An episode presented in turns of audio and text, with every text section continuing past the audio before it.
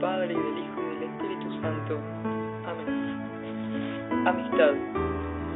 La soledad no se da solamente en la búsqueda de pareja, sino también en la búsqueda de un grupo de pares con los cuales compartir la vida. Es otra parte de la vida afectiva. Así como antes diferenciábamos al amor del gusto, también podemos diferenciar la amistad del compañerismo, de la fraternidad, de conocer de vista al otro. Llamar a todos amigos no es bueno, porque la amistad se va dando por gustos e intereses, se va profundizando y se descubre sagrada. Cuando empezamos a tener amigos, nos unen las cosas simples, las que conocemos. Es propio del niño o del adolescente nombrar un mejor amigo, solo porque nos llevamos bien o muy bien. Pero para abrir el corazón al otro, tanto en la amistad como en la búsqueda de pareja, tiene que haber un proceso donde vamos dando pasos de compromiso en el vínculo. Sucede a veces que una de las partes se abre por completo y la otra no, quedando expuesto a una relación que tal vez no perdure en el tiempo.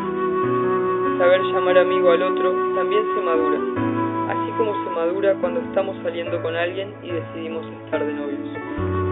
Son vínculos diferentes que tienen algo en común, cuidar el corazón propio y el ajeno, sin miedo a ir abriéndonos, pero con una sana prudencia. Dios es comunidad, uno y trino a la vez, y nos soñó en comunidad. El matrimonio es una comunidad de vida, y los hermanos son comunidad fraterna, y los amigos ya iremos descubriendo qué va con cada cual. Es bueno pulir a quienes llamamos amigos sin temor a tenerlos. Las redes sociales hicieron que el concepto de amistad se trastocara un poco, y aquellos que tenían una necesidad honda de estar con otros parecieron querer llenarse de amigos virtuales, que tampoco llegaban a ser verdaderos vínculos de amistad. Internet es algo que por mucho tiempo estuvo libre de educación. Cuando empezaron los chats, los primeros en agarrarle la mano fuimos los adolescentes de aquel entonces. Muchos adultos no entendían de qué se trataba, otros pensaban que podían ser cosas raras y nosotros no llegábamos a verle el límite. Los miles de adolescentes que ya por este hecho éramos inexpertos en muchas cosas, habíamos encontrado un sitio libre de adultos para comunicarnos entre nosotros. Y vuelvo a los adolescentes porque todos pasamos por esa etapa, porque es un momento de grandes cambios y decisiones que puede que hoy nos sigan afectando. Además, hay muchos adultos que nunca pudieron salir de la adolescencia. Así que siempre que hablemos de adolescencia nos interpela a todos, para trabajar aquello que fuimos, aquello que nos hace ser quien somos o aquello que seguimos siendo y queremos madurar. Decíamos que al principio los chats fueron libres de adultos y los adolescentes estábamos en plena etapa de rebeldía, algunos más sanamente que otros.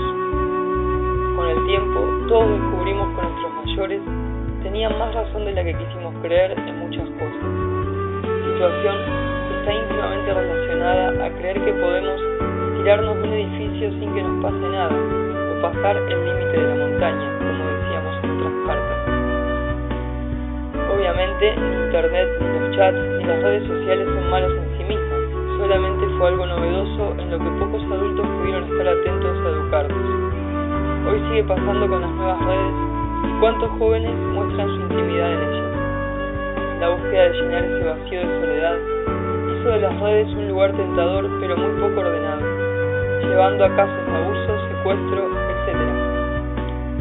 Si no nos agarramos de la mano de Dios, la búsqueda de amistades en un mundo con tanta oferta virtual puede llevarnos a elegir algo que nos termine lastimando más todavía. Algo que nadie nos explicó o no quisimos ver en el uso de las redes sociales fue cómo quedábamos expuestos. Se hizo costumbre exponer nuestros sentimientos o fotos íntimas a todo el mundo, siguiendo esa desordenada costumbre televisiva donde nadie tiene intimidad. Es necesario cuidar el corazón, porque somos valiosos, porque no da lo mismo que nuestra pareja nos conozca a que nos conozca medio mundo. Mostrarnos a los demás de ese modo deja un vacío enorme en nuestros corazones. Si después nos arrepentimos de lo que hicimos aquella vez, queda grabado en la memoria de todos los que lo vieron. La intimidad de cada uno es un espacio sagrado. Hay lugares de nuestra persona que solo conoce Dios y otros que solo conocen que solo los íntimos deberían conocer, empezando por la pareja siguiendo por algunos hermanos. Hay que empezar por amarnos y cuidarnos a nosotros mismos para poder amar y cuidar al prójimo. Jesús nos dice, ama a tu prójimo como a ti mismo. Si no nos amamos a nosotros, ¿cómo podemos amar a los demás? Si no cuidamos nuestra intimidad, ¿cómo podemos cuidar la del otro? En este llamado de Dios a cuidar nuestra intimidad, podemos volver a preguntarnos qué clase de amigos elegimos y seguimos algún líder negativo o no.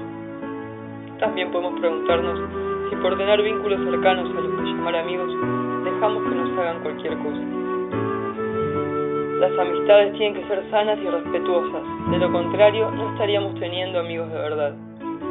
Hay algunos que más que amigos parecen mascotas del líder de turno, y el otro parece su dueño. no somos mascotas de nadie como para andar trayéndole el palito que nos tira quien dice ser nuestro amigo, pero no lo es.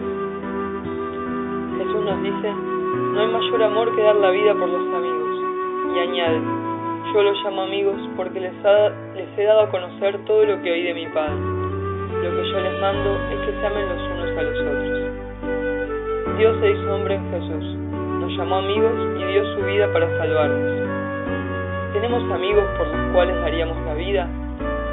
¿Nuestros amigos darían la vida por nosotros?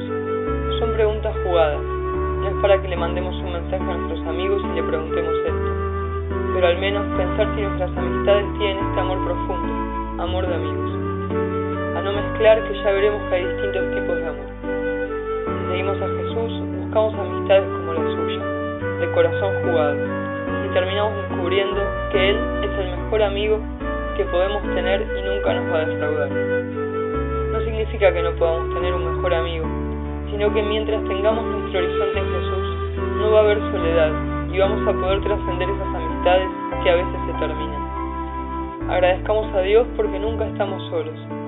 Si no lo podemos experimentar, pidámosle la gracia de sentir su compañía en el camino, que nos anime a buscar amistades verdaderas y vida comunitaria en la parroquia o movimiento que Él haya soñado para nosotros. Que así sea, para mayor gloria de Dios.